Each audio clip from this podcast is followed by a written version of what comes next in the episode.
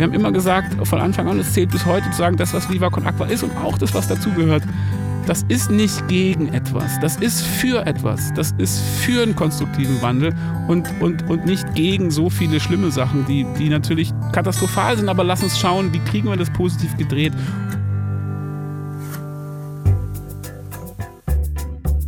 Zack. Herzlich willkommen bei Das Ziel ist im Weg.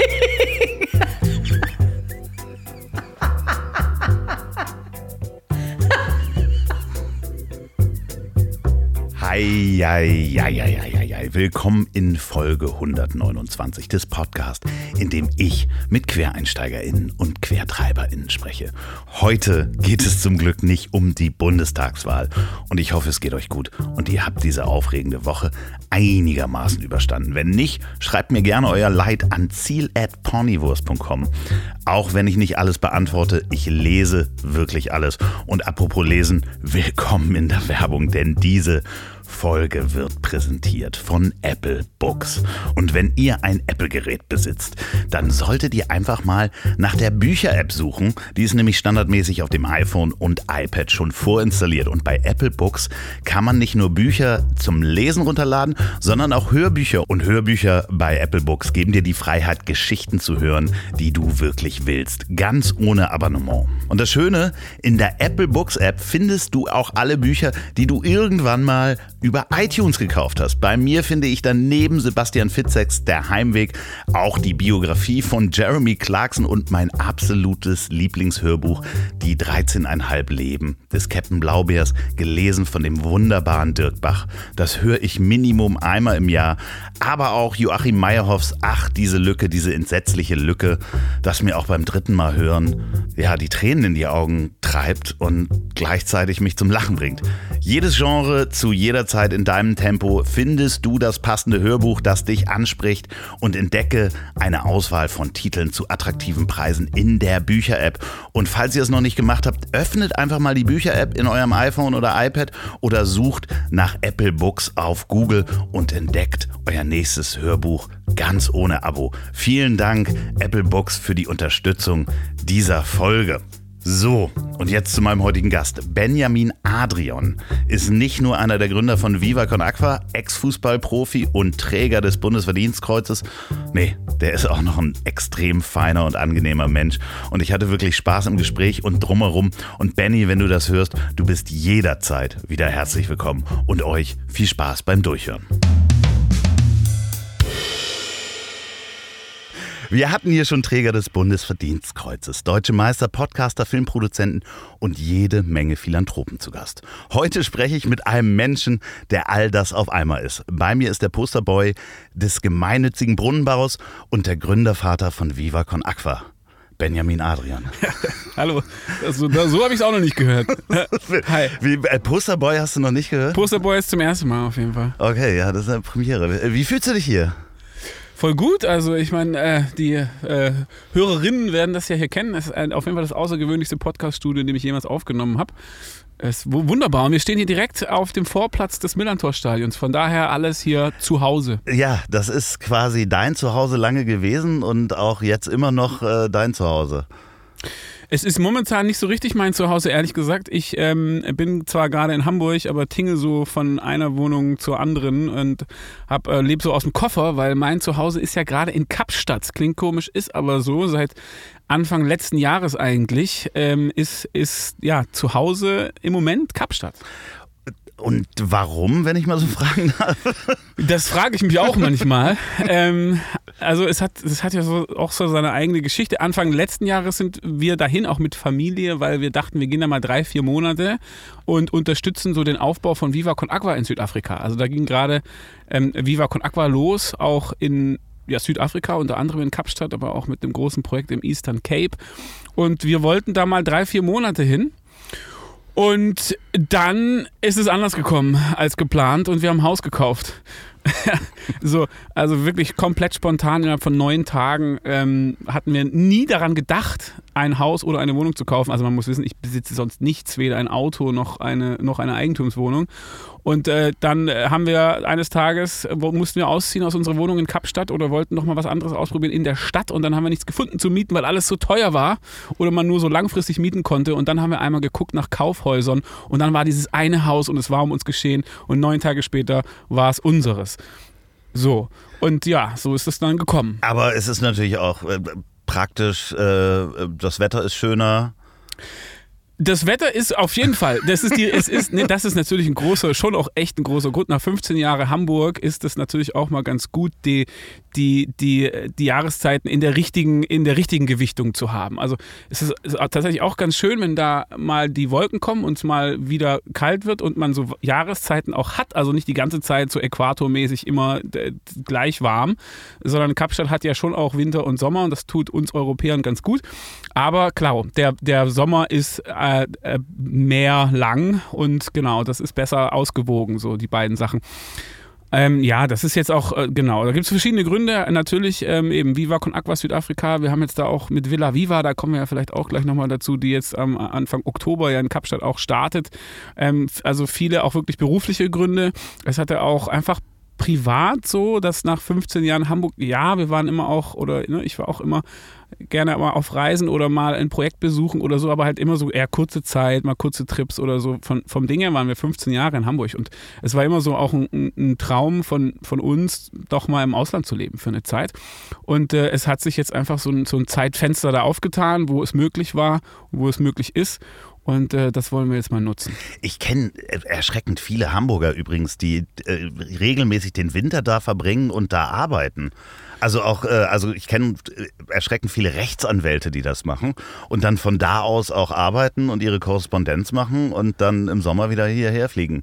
Triffst du da viele Hamburger? Es ist unfassbar, wie viele Leute man da grundsätzlich erstmal so trifft, die, die da eh sind die ganze Zeit. Also ich, auch nicht nur Rechtsanwälte, sondern natürlich auch ganz viel, ähm, ja, die für Fotoshootings, für Filmproduktion und so. Die, die Szenerie ist natürlich atemberaubend, das Licht ist perfekt, äh, die ganzen Voraussetzungen, auch die Industrie vor Ort äh, hat sich darauf mittlerweile spezialisiert. Von daher war ich auch total überrascht, wie also wenn man so, weißt du, man denkt so, ja cool, ey, ist das Südafrika, mal ein bisschen, mal ein bisschen Ruhe von den, von den Kapaiken, so äh, immer ein paar neue Leute treffen und äh, plötzlich ähm, sind irgendwie gefühlt die ganze Zeit irgendwelche Leute in der Stadt, die man kennt oder die, mit denen man, ja, also das stimmt. Es sind sehr viele Deutsche auch in Kapstadt.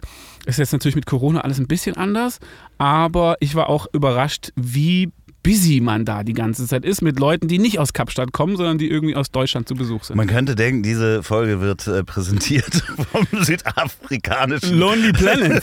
ja, genau.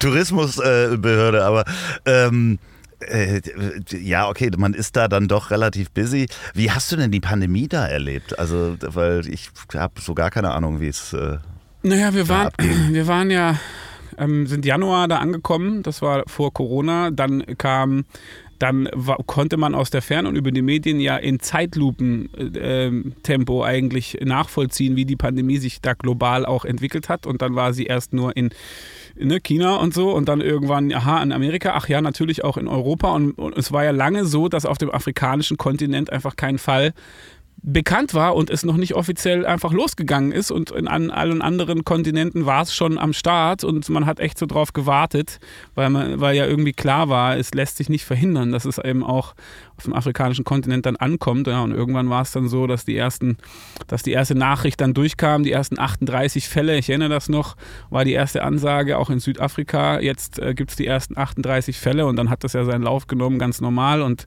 die Südafrikaner äh, oder die südafrikanische Regierung konnte, weil man das da vorher schon so beobachten konnte, da hat dann relativ schnell reagiert, das heißt relativ schnell einen harten Lockdown äh, angesetzt und wir haben uns damals dann entschieden, da gab es ja die Rückholaktion, ja, dann gibt es dann, das ist ja sehr interessant, habe ich auch zum ersten Mal erlebt, dann kommt von der deutschen Botschaft, gibt es dann den Landsleutebrief, der heißt ja wirklich so, der Landsleutebrief und dann so, ja, sehr geehrte Landsleute, Komma, so wow. geht's auch los, ja, genau, und dann wird man darüber informiert, dass man die Möglichkeit hat, halt ausgeflogen zu werden, ja, also Rückholaktion hieß es damals.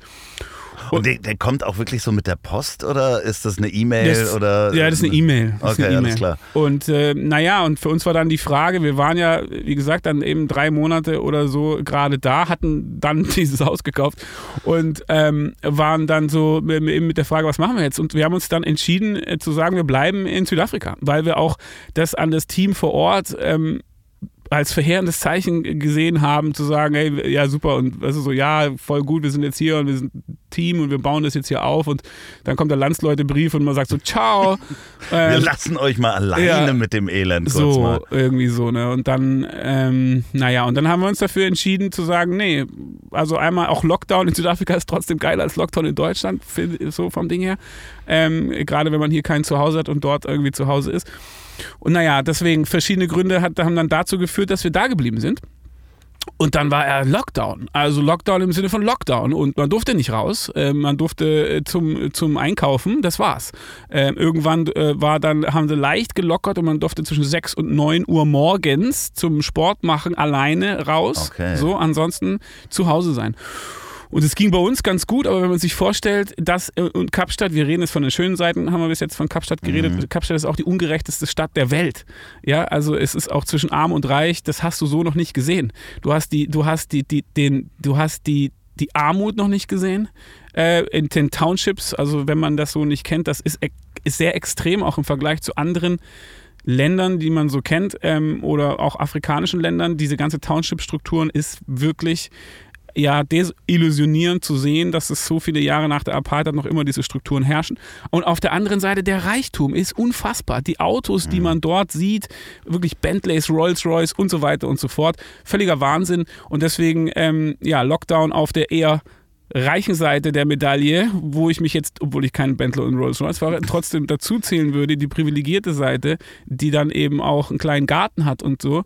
Das ist was anderes wie Lockdown im Township und äh, wo natürlich Social Distancing so nicht möglich ist und wenn Leute dann nicht zur Arbeit gehen können ähm, und zu Hause bleiben müssen, wo sie mit sehr vielen Menschen auf sehr engem Raum leben, dann, dann, dann, das sind ja, wie man so schön sagt, Tageslöhner. Das heißt, wenn mhm. da tagsüber nicht gearbeitet wird, dann gibt es am Abend nichts zu essen. Und das wird sofort lebensbedrohlich in Anführungszeichen. Und naja, und deswegen war das schon hart. Ähm, für uns war es ja dann okay, also jammern auf hohem Niveau so, ne? Aber insgesamt war das für die Menschen schon sehr schwierig.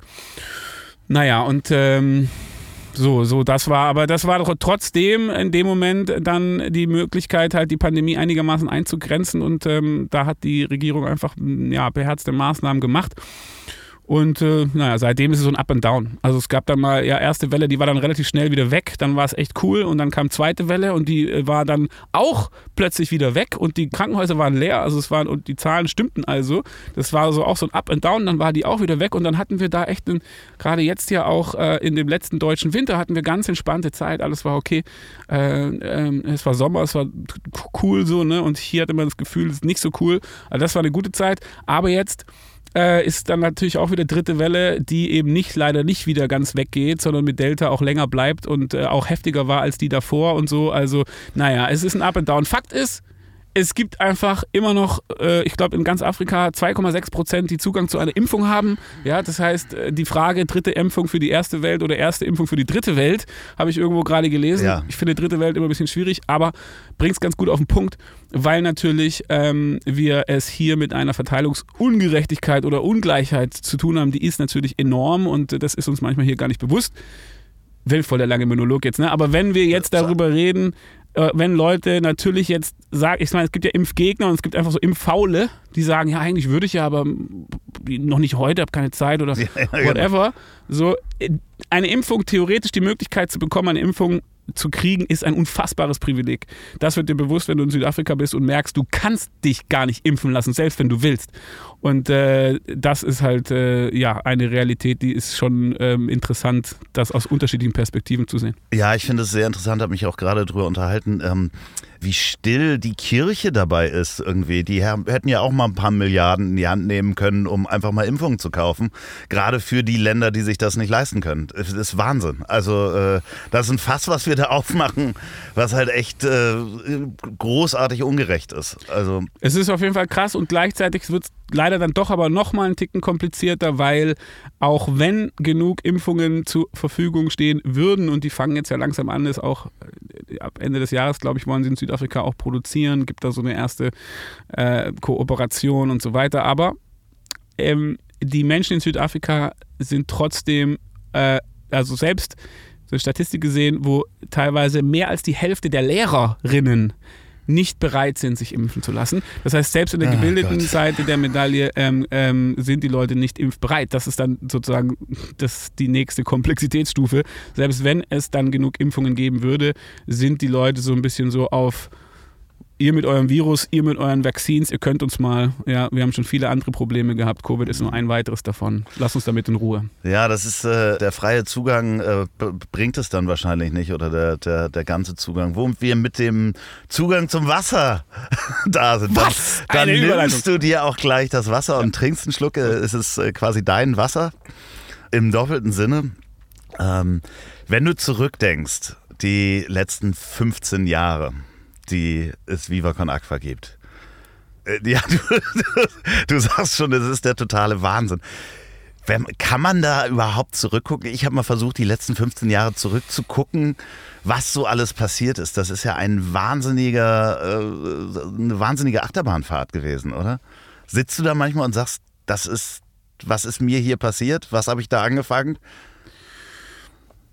Ja, es gibt natürlich schon so Momente, also, aber eigentlich ist es ja so, du bist ja immer so mittendrin dann in so einer Achterbahnfahrt und wenn du halt gerade hochgerauscht bist, dann guckst du, da geht's wieder runter und wenn du da runtergerauscht bist, dann fährt es wieder hoch. Also man, man, also man muss, ich, oder mir geht es so, dass ich mich zwischendurch auch immer wieder dann mal bewusst mal kurz rausnehmen muss, um irgendwie das vielleicht aus einer Entfernung zu betrachten. Aber eigentlich ist man ja immer mittendrin auch von daher geht es irgendwie immer so weiter und es ist immer so Schritt für Schritt und es ist immer so das Nächste und dann ist man gerade eh dabei, gerade die aktuelle Situation mit der umzugehen.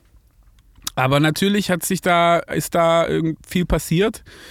Und das Interessante ist ja so, trotz, trotz schon 15 Jahre oder ja 16 mittlerweile, ist aktuell auch wieder so ein Moment, der sich so ein bisschen anfühlt wie Neuanfang und wie mhm. nochmal von vorne und so. Und äh, das finde ich halt spannend und deswegen mache ich das ja auch schon so lange, weil es halt immer wieder auch neu anders ist und sich neu entwickelt und eben nicht langweilig wird, sondern spannend bleibt und man immer wieder neue Sachen lernen kann und so. Ja. Für alle, die das nicht wissen und nicht wissen, wie es zu Viva Con Aqua kam, ich versuche das mal kurz in eigene Worte zu bringen, weil du hast es wahrscheinlich schon 400 Mal erzählt, 4000 Mal wahrscheinlich schon erzählt. Ihr wart in einem Trainingslager auf Kuba mit äh, dem FC St. Pauli, für den du gespielt hast als Profifußballer. Und du hast auf Kuba gesehen, dass Wasser nicht jedem zugänglich ist. Ist das richtig so? Das ist richtig so, aber die mehr, dass das äh, dann alles auf Kuba so passiert ist und in dem Moment wie Schuppen von den Augen und so, das ist das, das, das ist das ist eine gute Geschichte. Der, der, der Benny, der ist dahin nach Kuba, der hat das da gesehen und dann hat er sich gedacht, so so war es aber nicht. Ja. Und ähm, ähm, auch, auch Wasser war, war, es war auch nicht so, dass man so, dass wir da so gesehen haben, oh, die Wasserversorgung. Tatsächlich haben wir da Kindergärten besucht, tatsächlich haben wir auch über Wasserversorgung gesprochen, auch über viele andere natürlich soziale interessante Zustände auf Kuba. Wir haben natürlich auch diese unfassbare Lebensfreude gesehen und diese und diese ja diese einfach diese Freude, die den Menschen tatsächlich ja auch auf den Straßen mit dem Salsa und all dem, also nicht nur dieses arme kubanische, hm, mhm. sondern auch die ganzen Vorzüge oder die ganzen positiven Seiten, die wir uns in Deutschland so sehr wünschen, wo wir so viele von Deutschland ja auch äh, dann von Kuba lernen könnten. Ja, also ich finde immer ganz wichtig, dass man nicht nur sagt so ja und da ist es diese arme Welt, die mhm. wird dann und so. Von daher alles haben wir da gesehen. Das war natürlich total inspirierend, aber es war nicht der Moment, wo Viva Con Aqua äh, losgegangen ist. Der Moment, wo Viva Con Aqua losgegangen ist, war, war dieser Tag, wo, wo, wo ich mir eine Weltkarte gekauft habe, meine Karriere beendet habe in meinem Kopf und gesagt habe, ich gehe auf Weltreise, ich mache eine soziale Weltreise, ich lasse das Fußball hinter mir, jetzt geht das Leben richtig los, ja. Und, äh, und der Trainer und der Manager am Abend mir am gleichen Tag gesagt hat, er möchte mir einen neuen Vertrag geben. Das, das war das Dilemma, in dem ich plötzlich steckte. So, ne? Zu sagen, okay, eigentlich habe ich heute Morgen abgeschlossen mit meinem vorherigen Leben und ich gehe auf Weltreise in zwei Monaten. Und der Stanislavski gibt mir einen neuen Vertrag. So, das war, das war ja das Ding und ähm, aus dem heraus ist es dann entstanden und und, der, und die erste Idee, und das ist auch heute noch wichtig, war, war immer, lass uns gemeinsam was Cooles auf die Beine stellen. Lass uns zusammentun und lass uns dadurch durch mit Kooperation und jeder kann was beibringen und, und jede Idee ist willkommen und Synergien auf so einer Plattform. Ähm, Gerade St. Pauli, das war ja dann so, ne, als ich dann angefangen habe zu überlegen, wie kriegt man die Sachen zusammen, dann war ja plötzlich, okay, die soziale Weltreise mit dem Fußballengagement zusammen wäre wahrscheinlich krass, weil desto mehr ich dann darüber nachgedacht habe und dann wen man auch alles ansprechen kann, wen man reinziehen könnte, wer auch äh, die, was ich Unternehmen, natürlich die Fans, die dann aber auch Leute in der Öffentlichkeit und plötzlich wurde mir dieses Plattform-Ding halt, das hat mich so geflasht. Zu sagen, okay, krass, man kann so viele Sachen zusammenbringen, so Puzzlestücke und dann war die Frage, ja, und was ist aber das, was ist aber das, warum wir das zusammenbringen? Was ist das, was ist das Soziale auf der Weltreise sozusagen? Und, und dann, dann gab es eine Recherche, äh, äh, weil für mich halt klar war, Kuba ist jetzt das Ding, da, das, da waren wir gerade, das ist, da war der St. Pauli hatte im Marketing alles so viele Castro-Mützen im Merchandise-Shop und das war alles so Che Guevara-mäßig und ähm, ja, deswegen war klar Kuba. Und dann gab es die Welthungerhilfe, die, die einfach zwei Projekte hatte damals. Und das eine war irgendwas mit Agrar das andere war irgendwas mit Wasser. Und da haben wir gesagt, wie bei dieser Bankwerbung früher mit den Fähnchen, wir machen das mit dem Wasser. Und so kam das Wasser zu uns so. Aber äh, die, ja, das ist, glaube ich, wichtig, weil es gibt viele Organisationen, die machen was mit Wasserprojekten und machen was mit Wasser. Das machen wir auch. Und gleichzeitig geht es immer auch um dieses freudvolle Zusammenkommen von Leuten, die Bock haben, was gemeinsam auf die Beine zu stellen. Ähm, so, und dieses, was all, was auch All Profit ist, also was, was Spaß macht. Mhm. Ich war damals 25 oder 24. Ja, das, das heißt, ist krass. Das mussten ja Sachen sein, auf die wir auch Bock hatten. Das heißt, ja. ging um Partys, ja, um Konzerte und äh, okay, auch um Spendenläufe und andere kreative Aktionen. Viel Reisen. Äh, mit, oh, ja, ja, auch reisen, auch aber die Welt auch, sehen, ja. Ja, aber auch mit coolen Leuten, mit denen man Lust hatte, was zu machen und dann äh, quasi Best of Breed, wie man so schön sagt. Jeder steuert das bei, was er am besten kann. Also das ist ja so eine Traumvorstellung eigentlich, ne? Dieser Plattformgedanke, den du da dann mit 25 oder 26 warst du? 26? Ja, 2005 war das Trainingslager, dann ging es langsam los, dann war ich da also ja 24. Ja also den zu haben und zu sagen, ich, ich möchte was Gutes tun und gleichzeitig aber ja auch mit guten Leuten das zu machen, das ist natürlich eine, eine Traumvorstellung, das auch umsetzen zu können. Ja, nur noch gute Leute, finde ich. Also so, weil das ist natürlich einer der großen Privilegien, ähm, auch in der Arbeit. Also wir, das muss man auch immer so vorneweg sagen, das ist nicht so dieses Mutter-Theresa-Ding. Das ist nicht so, also natürlich auch nicht dieses schlechte Gewissen oder diese armen afrikanischen Kinder auf den Plakaten und der ganze Quatsch und diese Idee, dass es einen edlen Spenden, weißen Spender gibt und dann diese Machtasymmetrie, das wollen wir alles so gut wie es geht raushalten, ja, und auch die, ich würde auch gerne die Idee raushalten, dass, dass wir da so der selbstlose Helfer sind oder so sind, bin ich nicht, ja, ähm, sind wir nicht, sondern das hat, äh, ich habe gesagt, all Profit ist das Motto und das gilt auch für uns. Das heißt, ja klar ist es schön, sich in, für was Positives einzusetzen und grundsätzlich diese Sinnstiftung da drin zu haben und immer wieder auch zu sagen, es, es, es geht um das große Ganze oder in all diesen Unternehmungen habe ich nie ein Prozent nur von irgendeinem Anteil. Nichts davon gehört mir, gar nichts. Also das heißt auch äh, Verzicht auf Altersversorgung in dem Kontext und so weiter. All das, ja, und ja, das, das gehört dazu und gleichzeitig, wir ziehen da natürlich auch total viel raus. Also gerade diese, den Traum der Weltreise, der wird jetzt ja quasi verstetigt oder die Möglichkeit, das mit Freunden zu machen und diese Arschlochfilter, ja, äh, wer bei Viva Con Agua ankommt, meistens keine Arschlöcher, eigentlich gar keine Arschlöcher und das sich aber auch aussuchen zu können, ja, und ähm, sein eigener Chef zu sein und alles. Also es sind ja wirklich ganz viele tolle Sachen, die auch für uns da drin stecken und wovon auch wir profitieren. Und deswegen, ähm, glaube ich, ist es aber auch nachhaltig, ähm, weil man es auch dann längere Zeit durchhalten kann. Ja, äh, du lebst ja auch davon, also davon mal ganz abgesehen. Ne? Also ihr zahlt euch ja auch äh, ein Gehalt. Ja. Ähm, jetzt äh, kein CEO-Gehalt eines, eines DAX-Konzernes, äh, aber ihr könnt, nee. aber ihr könnt davon leben und gleichzeitig gute Sachen mit guten Leuten tun und auch noch Gutes dabei tun. All Profits, ja. ja. So, so kann man es äh, so. beschreiben. Weißt du noch, was du ganz früher, bevor du auch angefangen hast, Fußball zu spielen, werden wolltest? Also, nee, also äh, ja, insofern als das, also ich war, immer, ich wusste immer, was ich nicht werden will. Ich wusste immer, dass ich auf keinen Fall und niemals 9 to 5 in irgendeinem ein Rädchen im System sein will, wo ich irgendwie arbeite für jemanden, der reicher wird und irgendwas macht, was die Welt kaputt macht oder so ähnlich. Ja, also so dieses klassische, so Teenager-mäßig war das immer klar, das mache ich auf keinen Fall. Das Fußballding, auch da war ich skeptisch. Ich bin mit 17, habe ich mal aufgehört. Also da, wo alle anderen richtig angefangen haben, habe ich aufgehört. Ähm, hab dann weniger Sport, mehr Sportzigarette gemacht. Alles klar, ich wollte gerade fragen, was hast du stattdessen gemacht? Abitur. Ja, ja, Offiziell war, ich muss mich aufs Abitur konzentrieren. Klar, das ja. Computerspielen. Und nee, Computerspielen war nicht so mein Ding.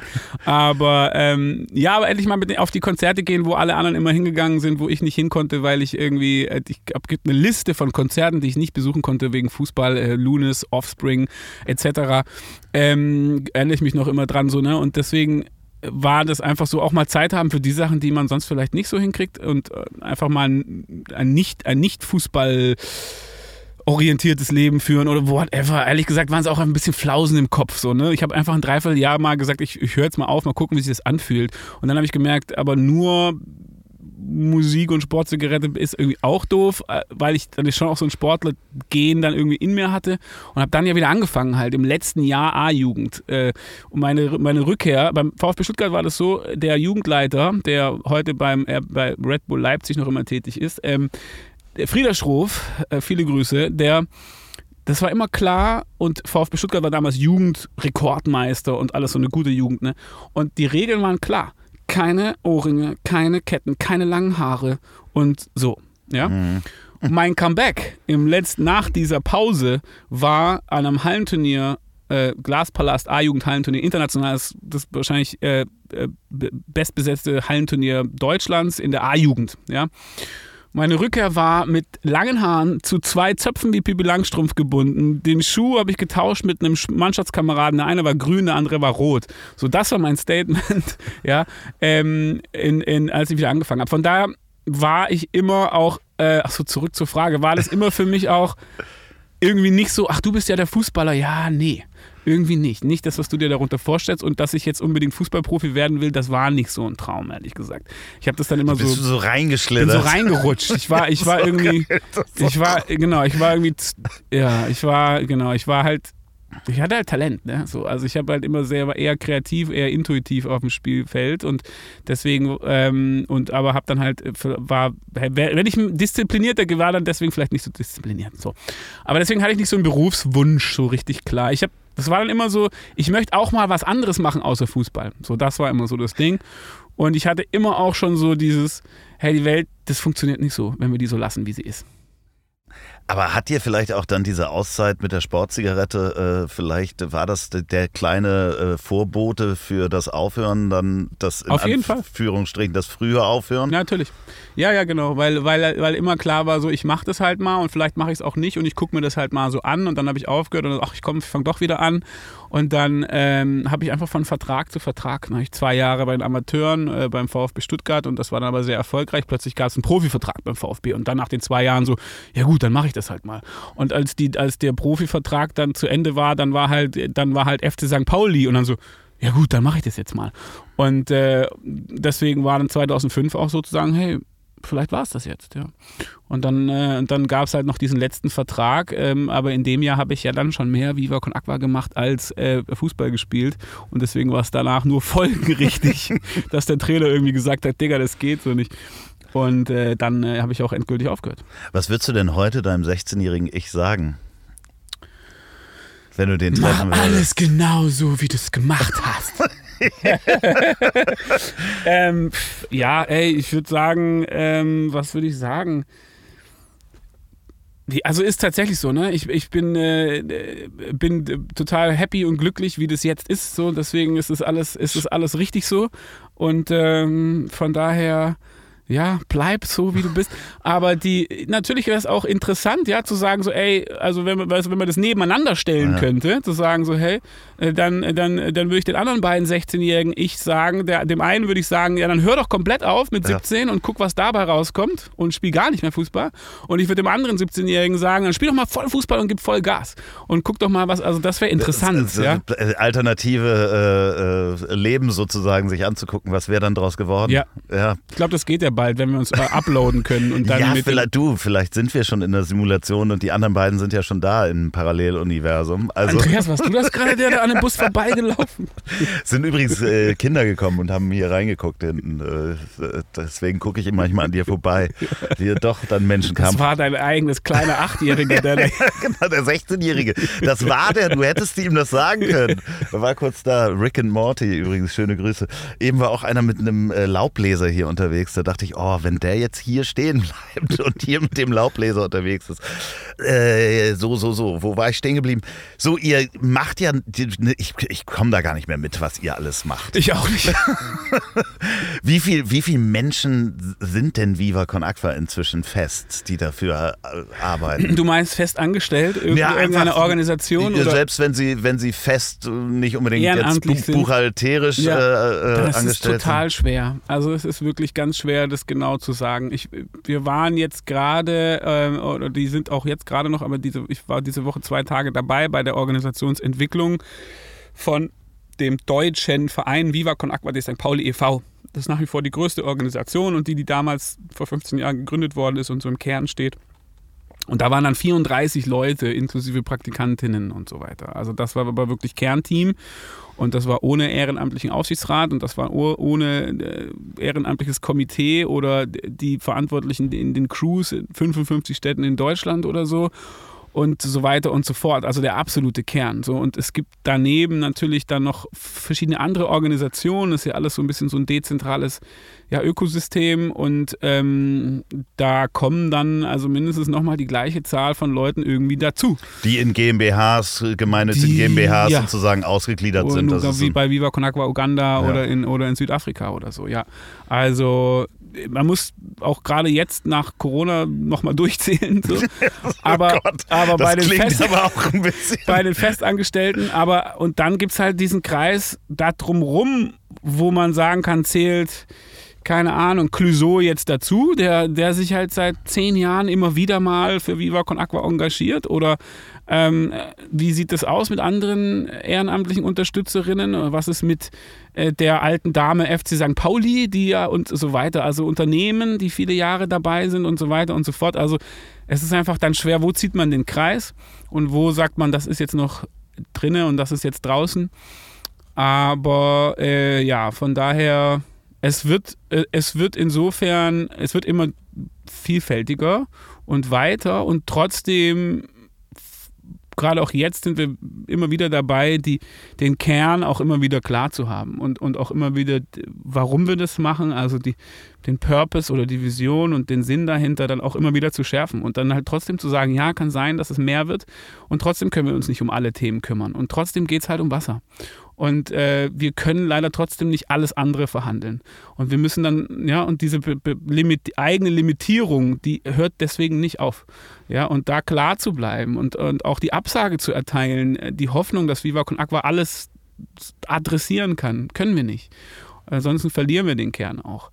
Und, äh, oder eben auch der, den Bezug auf die Kultur, zu sagen, gerade jetzt in Zeiten, wo, wo alles wild wird und immer wilder wird, hast du gehört, in New York hat es die größte Überschwemmung gegeben aller Zeiten und so. Ne? Also die, die Großstädte, die es wird schwierig für, mit diesen VUCA-Krisen, die wir da jetzt sehen.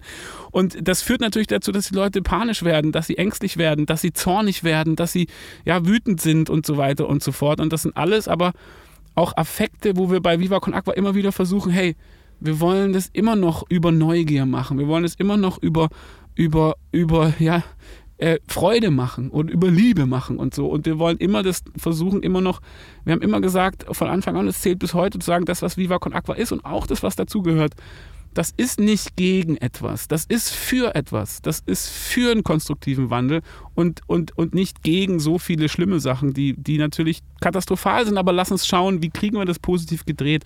Und das ist immer auch so natürlich eine Gratwanderung, dabei auch nicht naiv und oberflächlich zu sein. Und gleichzeitig ist es auch ein Markenkern, der wichtig ist und, und einfach eine Grundhaltung und eine Grundannahme, die wir als Viva Con Aqua hochhalten wollen und wo wir das Gefühl haben, das ist auch für uns so ein bisschen in der Community ein Alleinstellungsmerkmal, dass wir versuchen, konstruktiv immer noch die Zusammenarbeit zu suchen und nicht nur zu sagen, diesen Scheiße oder das ist doof oder hier einen Zeigefinger zu zeigen. Und ähm, ihr finanziert euch einerseits über, über Spendenaktionen, ne? wenn jetzt jemand sagt, okay, das spenden wir an Viva Con Aqua, also ein Künstler macht eine Aktion. Wo kommt das ganze Geld her, in Anführungsstrichen? Was gibt's? Wie kann man euch unterstützen? So ist die Frage. So, Wo Punkt. kommt das ganze Geld her? Ja. Ähm, ja, Wie kann also man euch haben- noch unterstützen? Es gibt viele Möglichkeiten, das zu machen. Wir haben lange, lange Jahre nie nach Geld gefragt, weil wir immer gesagt haben, genau, wir ver- verkaufen Wasser oder wir sammeln Pfandbecher oder wir machen ein Musikkonzert oder wir haben immer irgendeine Aktion. Pfandbecher war das erste Mal, dass ich euch mit euch in Verbindung äh, gebracht Ja, worden wo bin. denn? Da weiß ich gar nicht, war das hier irgendwie Hamburg da, am, am Hafen, Deich, Deichbrand? Nee, war das Deichbrand? Deichbrand ist nicht am Hamburger Hafen, aber Nee, kann sein. nee. Ja, kann beides sein. Ja. Irgend, nee, Ja. Dock, Dockville. Dockville, Ja, so hieß es. Dockville, Deichbrand natürlich. ist woanders, genau. Da, auch hier im Norden, ja. Aber genau. ähm, sammeln wir auch über Pfandbecher. Genau, ja, das, das ist natürlich eine große Aktion geworden über die Jahre jetzt.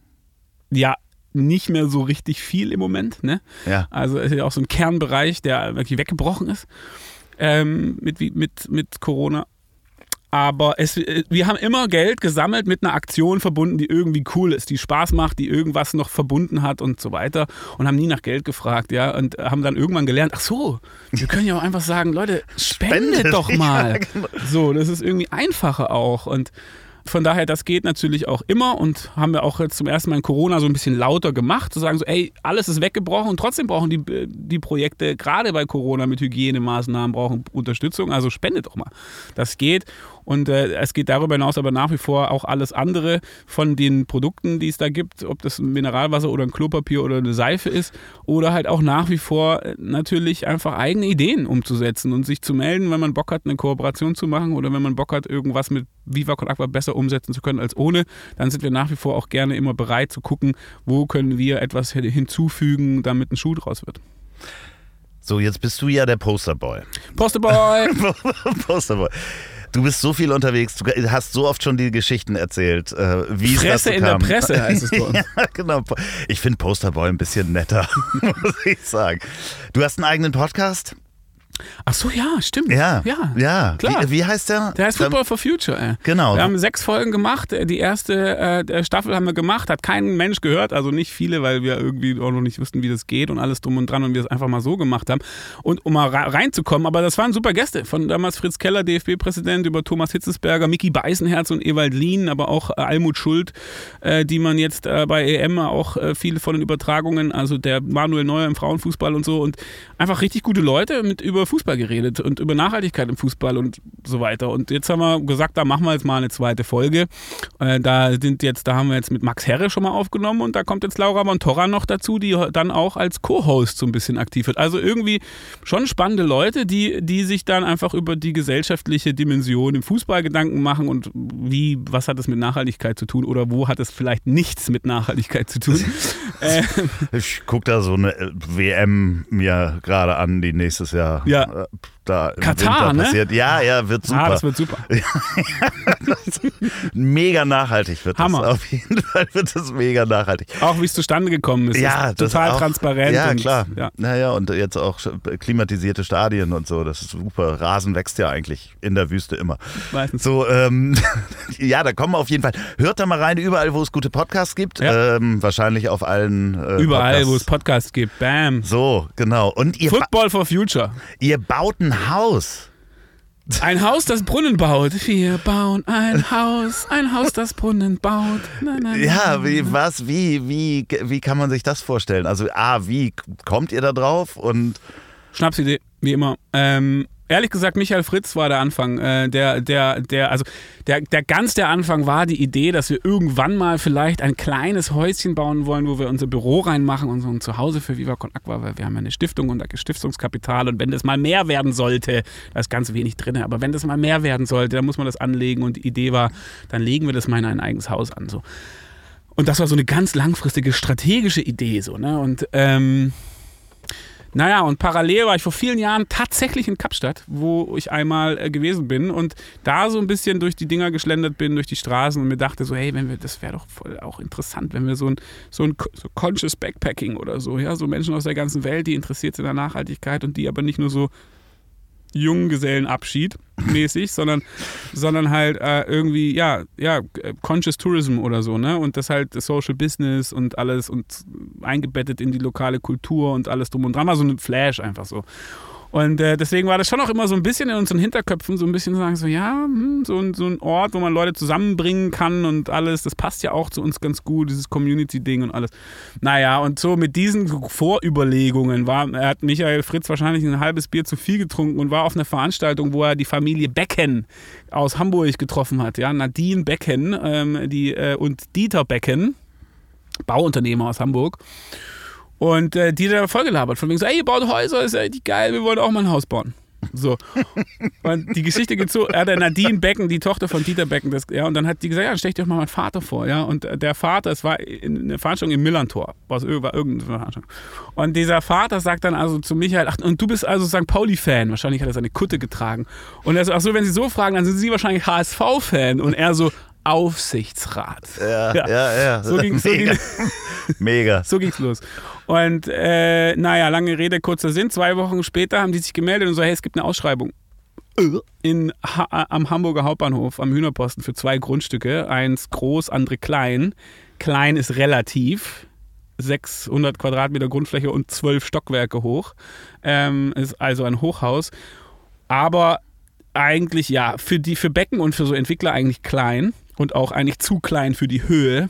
Äh, nochmal, also man braucht sehr viel, man braucht trotzdem drei Fahr Fahrstühle und zwei Treppenhäuser und dann bleiben nicht mehr so viele Zimmer übrig, weil die Grundfläche im Vergleich zur Höhe also relativ klein ist und für so, für so rein kommerzielle Investorinnen nicht so spannend.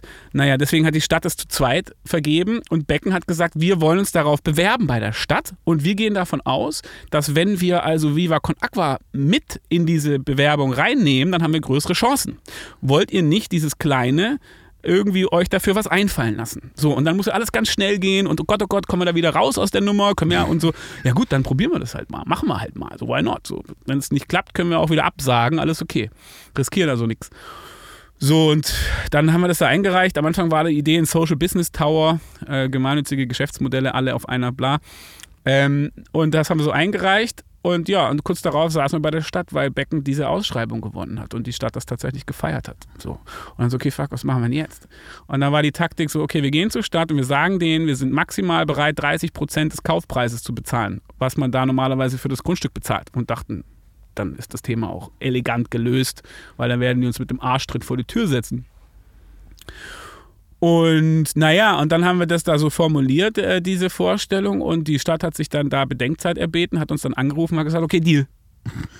Und dann waren wir plötzlich richtig in der Bredouille, weil wir ein, ein Grundstück am Hamburger Hauptbahnhof, und davon gibt es nicht mehr so viele, nee. an den Hacken hatten, ähm, für 30 Prozent dessen, was das da, was das da eigentlich äh, kostet. So, und das war der Moment, wo, okay, wo, wo dann klar war, okay, wir müssen darüber ernsthaft nachdenken. Das haben wir dann getan. Mm. Das muss man ja eigentlich dann machen, ja, oder? so halt. So, ne? also so halt. Das war dann so, okay, wir, die haben auch die Verpflichtung, das irgendwie zu machen, weil wenn uns diese Vision wichtig ist und wenn uns und, und wenn uns wichtig ist, auch wie groß diese Vision ist, im Sinne von, da muss auch viel passieren, dann, dann war das auch so ein Call zu sagen, okay, dann let's face it und let's, lass mal schauen, was da rauskommt. Naja, und dann war es noch ganz lang und dann hätten wir es fast zwischendurch, hätten wir es wieder abgesägt, weil dieser Social Business Tower irgendwie nicht cool war. Da hätten wir nur auf einer Etage oder zwei, wäre Viva Con Aqua und der Rest wäre so untervermietet und wir wären so ein komischer Vermieter und es macht doch keinen Spaß und so. Und dann war so fast, ey, lassen wir. Naja, und dann kam irgendwann mit UFD John Schihorn und Leon und Co., die dann äh, auch unsere Freunde vom Holzmarkt in Berlin, die, gesagt, die dann irgendwie uns klar gemacht haben, hey, man kann da auch was anderes machen außer, außer Büros. Und dann so, ah, okay, krass, echt. Außer, also man kann da keine Wohnungen machen, steht auch also nicht in Konkurrenz zum Wohnungsmarkt, aber alles andere. Und dann war so, okay, wie krass wäre das denn, wenn wir halt einfach so eine Viva Con Aqua Welt von Dachterrasse bis Keller machen und nicht nur auf zwei Etagen. Und das war der, die Geburtsstunde von Villa Viva. Und äh, ja, jetzt ist halt drei Jahre später oder vier Jahre später. Und vor vier Wochen war Baubeginn. Und die bauen jetzt nochmal zwei Jahre und dann geht's los. Also es ist tatsächlich ein Projekt, was dann, wenn es losgeht und die Türen aufmacht, einfach sechs, sieben Jahre Vorbereitung gebraucht hat. Und äh, dann aber eröffnet wird, äh, da gibt es dann unseren Office Playground, wo wir zu Hause sein werden. Es gibt eine Dachterrasse, eine Bar, es gibt äh, ein Restaurant, es gibt Yoga und Konferenzmöglichkeiten und Podcast-Studios und natürlich auch einen Gasthausanteil für Menschen campingmäßig ab 19,10 Euro äh, oder eben auch, äh, wir, wir, sagen immer für die Frank Ottos dieser Welt, ähm, gibt es aber auch dann die dicke Hose Suite und so. Ähm, also ein Ort, wo ganz viele Leute zusammenkommen können. Und ja, let's go. Ich fand es so schön, dass du gesagt hast, äh, du möchtest, kein, also ihr wolltet kein Vermieter sein, weil da muss ich nochmal zurück zu dem 16-Jährigen, der ja wusste, dass er das auf gar keinen Fall sein will. So. Also zieht sich das durch. Ja, ja, ja, ja, ja, ja nee, ist so. Also genau, das wäre voll langweilig, Vermieter sein. Nee, das war dann so klar, das ist nicht, das passt nicht zu uns und dann sind wir so, so dann wären wir irgendwann starre Alte weiße Männer. Jetzt wären wir nur alte weiße Männer. ja, aber auch äh, interessant, dass, der, dass äh, die Familie Becken da dann gesagt hat, okay, lass uns das gemeinsam machen. Ich habe den mal nur kennengelernt. Er hat damals die Wendenstraßenhäuser. Ich weiß mhm. nicht, ob die dir noch was sa sagen. Da ja, waren ja. ja. auch sehr viele Künstler. Da waren wir ja. damals als Internetagentur drin und okay. das waren ja so. Gab es auch Partys ab und zu? Sehr viele Partys, ja, sehr viele Techno-Partys unten noch drin. Ich erinnere mich. Und, ähm, Aber nur ganz, die, ganz die, der, die Häuser gehörten ihm damals. Ich weiß nicht, ob sie ihm immer noch gehören. Und der hat wirklich für sehr faire. Äh, Vermietung äh, gesorgt. Echt, dass ne? da wirklich dies, ja, also das war, der hat sich das angeguckt, da waren ja viele Künstler, viele Musiker und so weiter. Das waren ja so alte Fabriklofts. Und da war dann immer die, die Gefahr, oh Gott, äh, wenn das alles kommerziell wird. Und der hat sich das angeguckt und sagte, nö, das äh, gefällt mir so. Cool. Und, äh, Kann er sich auch leisten, glaube ich. Ja. Also ich meine, das ist halt, ich glaube, ist ja so die 40 Jahre im Game und also hanseatische Unternehmer ja. und natürlich jetzt auch die nächste Generation. Die Leute, die ich da getroffen habe, die waren auch immer nett. So, weißt du so? Also ich finde, Klar. das ist ja auch immer spannend, dann hinter die Kulissen zu gucken und festzustellen, so, hä? Da gibt es auch nette Leute. Ja. Und ähm, von daher war das alles cool, aber gleichzeitig klassisches Geschäftsmodell. Also die haben natürlich jetzt neben uns gebaut und also dieses erste andere Gebäude und die sind da jetzt schon recht weit weiter wie wir und die werden es halt fertigstellen, vermieten und verkaufen. Klar. So. Und äh, das ist halt bei uns anders. Wir werden das halt, wenn es geht, für 100 Jahre oder 200 Jahre behalten. So. Und ähm, das ist halt erstmal ein komplett anderer Ansatz auch. Aber eine Sache ist ganz wichtig, dass wir das nicht vergessen, weil das ganze Ding ist natürlich komplett gebaut ohne einen einzigen Spenden-Euro. Das ist unbedingt wichtig, dass das alle wissen und checken. So, ne? Es gibt kein Euro von Viva Con Aqua drin. Natürlich nicht. Ja? Also, und, und dieses, oh, sie bauen die sich da und also Spendengelder, das stimmt nicht. Ja? Ähm, von daher. Da habe ich auch gar nicht gesagt. Nein, nein, ich sag ja nur, aber die Leute denken das. das also, könnten das vielleicht denken. Und ich habe das so. Also das ist einfach nur wichtig, dass man das mitkriegt und dass man äh, checkt, es gibt Leute, es gibt 16, 17 Parteien jetzt, die, die als Shareholder Gang, so heißt die, ähm, dass die haben, die haben mit 17, da sind so Jan Delay, Bela B, äh, Mitra Kasai von All Inclusive und andere mit dabei, ähm, Max Kruse, Kevin Korani, coole Leute, die, die also das gesamte Eigenkapital, das wir brauchen, dafür reinpacken. Und trotzdem, obwohl sie 100% von dem Eigenkapital reinpacken, nur 33% an dem Unternehmen haben. Das heißt, die geben alles an Geld, haben aber nur ein Drittel der Anteile. Das gibt es normalerweise nicht. Da war es möglich aus verschiedenen Gründen. Und äh, das ist nur ganz, ganz wichtig. Und mit der Umweltbank haben wir eine ganz tolle, nachhaltige Bank aus Nürnberg, die den Rest dann äh, übernimmt und auch von Anfang an an, unsere, an unserer Seite war. Und deswegen, das ist nur wichtig, dass, dass das alle Leute kapieren. Wir machen das, um Geld für, für die Brunnen zu kriegen und nicht das Geld von den Brunnen jetzt in das Haus zu packen. Es ist ein Haus, das Brunnen baut und nicht andersrum. Es wird fließend Wasser aus der Leitung geben. Im das kann man schon mal jetzt verraten. Ja. Das ist äh, so spannend. Also du sagtest das ja auch vorhin. Wir, wir, wir nehmen das so als ähm, gegeben hin. So, dass wir halt den, bei uns zu Hause den Wasserhahn aufdrehen und sauberes Wasser haben. Dass wir im Winter, ich weiß, wie demütig ich wurde, als mir die Heizung ausgefallen ist mal für drei Tage und ich geflucht habe, dass ich mir warme Klamotten neben das Bett packen musste. Im Sommer oder im, Im Winter? Winter. Es war im Winter. Es war äh, über Weihnachten auch ganz äh, klassisch wunderschön. Ja. Und äh, dass ich mir warme Sachen neben das Bett legen musste. So, und da habe ich mich kurz aufgeregt und dann dachte ich so, nee, warte mal, das gibt garantiert Länder und auch Zeiten, wo das einfach selbstverständlich ist, dass du im Pulli schläfst, weil du keine zentrale Heizung hast. Und natürlich war dann morgens kein warm Duschen drin. Und ich glaube, diese, dieses äh, sich dessen bewusst machen, ähm, hast du halt natürlich auf Reisen, wo du ja auch unterwegs warst und äh, das weißt. Wie inwiefern hat dich das als Menschen verändert, ähm, Leid mitzubekommen und dass es eben nicht selbstverständlich ist? Hat dich das hoffnungsvoller gemacht, dass du was tun kannst oder eher, eher ähm, nachdenklicher? Kann man die Frage so stellen? Ich weiß sie, es nicht. Ich, hast du sie verstanden, wo ja, ich damit hin wollte? Es ist ja auch, das kann man auch nicht mit Ja, Nein beantworten, so, ne? sondern, sondern, ja, was kann ich dazu sagen? Also, es ist natürlich auch jetzt, also bei uns zu Hause in Kapstadt ist es so, das ist, es gibt eine App, da, da guckst du drauf und du schaust, wie das mit, der, mit dem Strom ist heute. Also es gibt dann Level Stage 1, 2 und 3 und auch noch 4 und äh, und äh, bei Level 1 gibt es drei Stunden am Tag keinen Strom, bei Level 3 gibt es dreimal drei Stunden am Tag keinen Strom. Und du siehst auf dieser App, was, was gerade angesagt ist auf deiner Ecke und, und wann also der Strom ausfällt. Das heißt, es ist nicht überraschend, sondern es ist durchaus geplant und du weißt, einfach, wie diese Woche Strom da ist und wann keiner da ist. Das ist ganz also normal. So ein geplanter Ja. Blackout sozusagen. Genau, genau. Die machen das in verschiedenen Stadtteilen, verschiedenen Regionen, um insgesamt die Stromlast niedrig zu halten. Das ist ESCOM, die, die staatliche Energiegesellschaft, ist ein Drama, ja, äh, aus verschiedenen Ebenen. Und äh, am Ende kommt eben das dabei raus, dass die gesamte Last des Landes nicht getragen werden kann. Und die müssen dann also an, ein, an eins zu einzelnen Zeiten das runterfahren. Und wie gesagt, das ist insofern kontrolliert und geplant, dass man eine App hat und immer weiß, wann das ist und sich deswegen darauf einstellen kann. Und manchmal ist es cool, weil dann ist es von zwei bis fünf nachts, aber manchmal ist es nicht so cool, weil dann ist es von sieben bis zehn und dann ist es dunkel und du hast dann so. Aber ja, von daher, das kommt einem, gerade wenn man auch in Südafrika lebt, natürlich alles deutlich näher.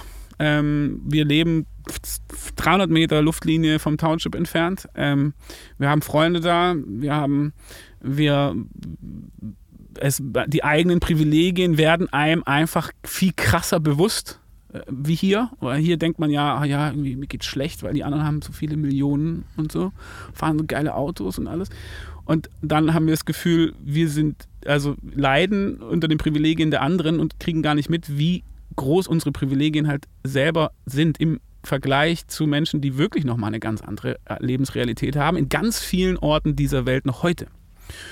Und von daher, ja, es schärft die Sinne. Ähm, und es ist aber auch bei mir gerade auch dieses Kapstadt-Ding, ich versuche das auch zu formulieren und in Worte zu fassen und über diese, diese Diskrepanz und diese Ungleichheit zu sprechen. Und ich merke aber trotzdem auch, dass das Gefühl, was das in mir auch aus, auslöst, ich immer noch nicht so, also nicht vollständig in Worte fassen kann. Und auch, und auch, äh, ja, das für mich immer noch schwierig ist, dann darüber so zu reden. Aber, aber es ist schon so, dass das etwas ist, was ich, was, was ich in mir so habe und was ich in mir so, ja, als, als irgendwie so ja, mit mir nehme. Ja? Und das hat schon was damit zu tun, äh, ja, macht, mach dir bewusst, das sage ich vielleicht zu mir selber, ja, mach dir bewusst, welche Privilegien du selber hast, die wir auch alle haben und, und über welche Probleme wir, wir meckern oder wo wir vielleicht einfach mal die Schnauze halten sollen und ja, count your blessings ähm, war mal ein Songtitel. Und das, das ist schon wichtig, glaube ich, immer wieder sich das bewusst zu machen. Falls ihr da draußen gerade diesen Podcast in, auf dem Weg zur Arbeit zum Beispiel, im Auto hört, dann macht euch mal Gedanken, ob ihr dieses Auto wirklich gebraucht habt, ob das mit den Alufelgen sein musste ähm, oder ob ihr neidisch seid auf euren Nachbarn, der mehr hat oder ob das wirklich die großen Probleme sind. Wenn ihr den Podcast bei der Arbeit hört, dann ähm, sitzt ihr bestimmt am Computer, guckt mal, was Viva Con Aqua gerade für eine Aktion habt, wie ihr das unterstützen könnt. Oder Goldeimer, das äh, Klopapier oder die Seife. Und wenn ihr diesen Podcast äh, zum Einschlafen hört, dann ähm, schlaft recht gut und träumt äh, von Südafrika und äh, äh, die guten Seiten und die letzten Worte hat wie immer mein wunderbarer Gast. Wenn ihr diesen Podcast hört und ihr findet ihn derbe langweilig, dann schaltet doch um auf Football for Future. sehr gut, sehr gut, sehr gut. Vielen, vielen Dank. Ey, es hat mich gefreut, vielen Dank und ähm, schönen Tag. So, und jetzt zum Abschluss noch Werbung in eigener Sache. Wenn ihr noch eine Produktion der Bonnywurst Productions hören wollt, dann hört doch mal rein in den Podcast, den ich zusammen mit Olli P. mache. Ich hab dich trotzdem lieb. Erscheint jeden Montag. Gibt's überall, wo es tolle Podcasts gibt. Ich hab dich trotzdem lieb. Mit Olli P. Vielen Dank. Gute Nacht. Dieser Podcast ist eine Produktion der Ponywurst Productions. Mmh, lecker.